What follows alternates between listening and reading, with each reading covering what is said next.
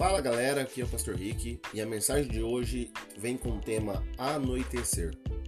É Efésios 5, versículo 6 ao 17 e Mateus 14, 23, que diz: Subiu ao monte a fim de orar sozinho e caindo à tarde, lá estava ele, só. O anoitecer é um dos meus momentos favoritos do dia. É o momento de olhar para trás, fazer um balanço e refletir sobre os acontecimentos, tanto os bons como os ruins. Se as condições do tempo per permitem, minha esposa e eu saímos para caminhar, ou simplesmente tomamos uma xícara de café e conversamos sobre o nosso dia e o que fizemos. É um momento para fazer uma avaliação e refletir, para agradecer e orar.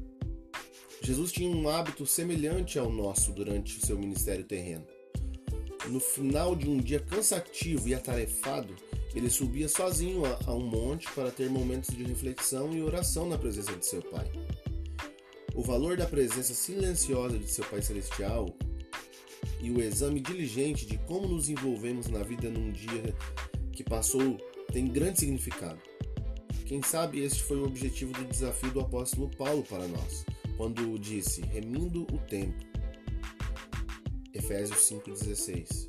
Isto é, ele queria assegurar-nos de que estamos fazendo o melhor uso do tempo que Deus nos dá para viver e servir. Quando começar a anoitecer, reserve alguns momentos para uma reflexão silenciosa. Na serenidade desse momento, podemos, na presença de Deus, obter uma perspectiva mais precisa da vida e de como estamos vivendo.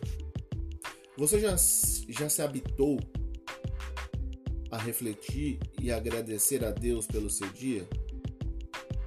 Se nossa reflexão centrar-se em Jesus, aprenderemos diretamente dele. Que essa palavra fique em seu coração. Deus abençoe. Graça e paz.